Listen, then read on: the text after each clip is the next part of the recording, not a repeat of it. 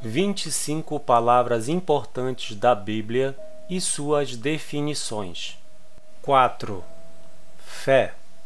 Podemos dizer que a fé é confiança em Deus e em Cristo e na Sua palavra, conforme Mateus 15, 28, Marcos 11, dos versículos 22 a 24, Lucas 17, 5. Ou ainda, confiança na obra salvadora de Cristo e aceitação dos seus benefícios, conforme Romanos 1, dos versículos 16 a 17. Existe diferença entre crença e fé. Crença é o assentimento ao testemunho, e a fé é o mesmo assentimento ao testemunho acompanhado de confiança. A fé é um princípio ativo é um ato da inteligência e da vontade. A distinção entre crença e fé avalia-se pela diferença entre as frases crede em mim e confiai em mim. O verbo crer convém a ambos os vocábulos fé e crença. Na Bíblia, fé ou crença quer dizer confiança absoluta em tudo que Deus tem revelado, conforme Gênesis 15, 6, Deuteronômio 32, 20 Marcos 11, 22, Romanos 4, 3 a 5. Por ela agiram os heróis das Escrituras, conforme Hebreus 11.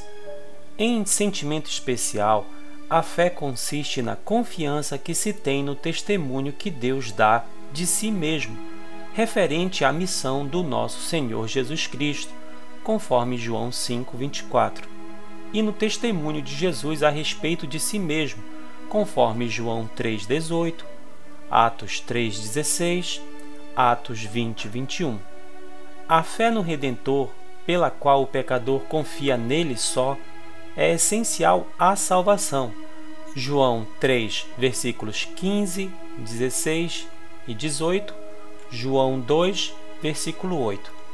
A crença em sua existência histórica e na verdade de suas doutrinas pode ser produzida pela evidência, mas a fé em Cristo e a confiança nele para a salvação não se pode conseguir do mesmo modo.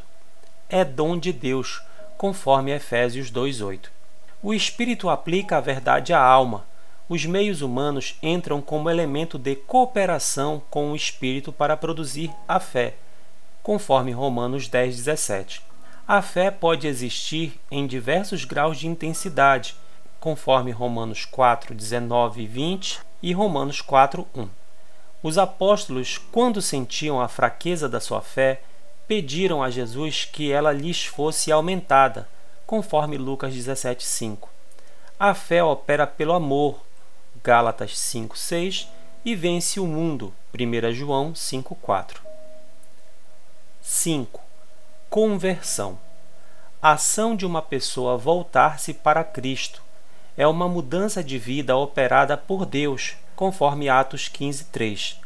Essa mudança tem dois aspectos. O primeiro, relacionado com o pecado, chama-se arrependimento, renúncia ao pecado. O segundo, relacionado com Cristo, é a fé, aceitação de Cristo. Texto do pastor Mesquita da Igreja Presbiteriana de Macapá.